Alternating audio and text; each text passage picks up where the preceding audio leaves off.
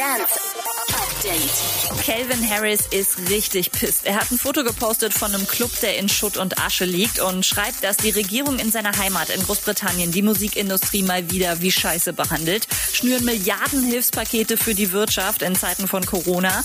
Aber wie wichtig Kunst, Kultur und Musik im Leben sind, wird mal wieder völlig ignoriert. Seit gestern gibt's eine ziemlich coole neue Doku, Chasing the Sound. Major Laser nehmen euch mit auf eine Reise durch Afrika.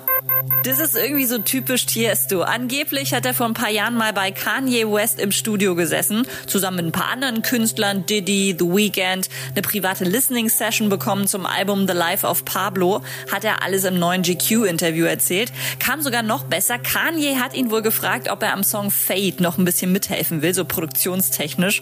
Und was sagt Tiesto? Och, nee, lass mal, ich glaube, der ist gut so wie er ist.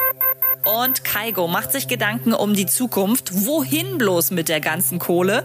Er hat jetzt in eine Firma investiert, die pflanzliche Hähnchenprodukte herstellt. Zum Beispiel aus Weizen- und Sojaproteinen. In Zeiten, wo selbst Burger King mittlerweile Plant-Based Nuggets anbietet, auf jeden Fall der richtige Move. Update mit Claudi on Air.